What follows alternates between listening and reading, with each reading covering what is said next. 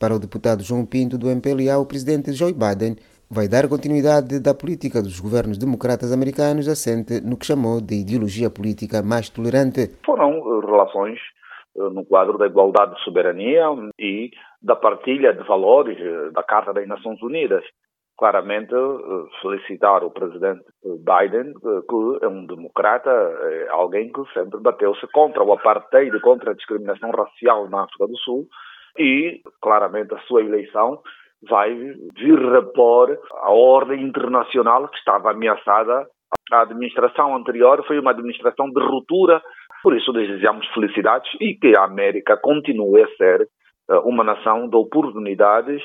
O povo americano é pragmático, olha para os interesses, assim como o povo angolano, também mesmo com o socialismo da Primeira República, eh, quem sempre explorou o petróleo da Angola eram americanos.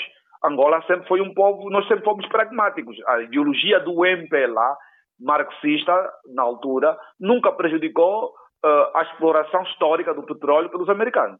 Nós somos um povo uh, uh, com visão estratégica é? e pragmática. A deputada da UNITA, Mihaela Web, entende por seu turno que não se pode esperar muito da nova administração da Casa Branca em matéria de política externa. Eu penso que não, porque uh, nós vimos uh, o que aconteceu uh, uh, nos últimos, uh, dizer mesmo nos últimos 20 anos, quer na, na governação de George Bush uh, filho, quer na governação de Barack Obama, quer na governação de Trump, a África não teve grandes alterações, muito pelo contrário, o continente regrediu em muito em termos de direitos, liberdades e garantias. houve uma regressão, houve aumento de conflitos, houve aumento de um fenómeno que nós não tínhamos, que é o terrorismo. O continente está cada vez pior. Não vislumbramos perspectivas de melhoria eh, nas condições de vida dos eh, cidadãos africanos. A África continua a ser vista como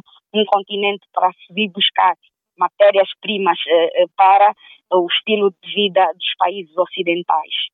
A Casa CE, na voz do seu vice-presidente Manuel Fernandes, espera que a administração de Joe Biden venha melhorar relações com Angola, contrariamente com o que afirma ter acontecido no consulado de Donald Trump. O que esperamos do, do, do presidente Biden é, de facto, a, a retoma do curso normal das relações com vantagens recíprocas do ponto de vista bilateral entre Angola e Estados Unidos, o, o, o, presidente Trump, a sua estratégia era de divorciar-se por completo uh, com, no âmbito da cooperação multilateral, passando apenas pela cooperação bilateral, com grande enfoque para prioridade à América. Estamos expectantes em relação à nova liderança americana, declarou o secretário-geral do PRS, Rui Malopa, que disse esperar que a nova administração americana venha olhar para a África de forma diferente. Não só para virem buscar recursos, mas também dar apoio, porque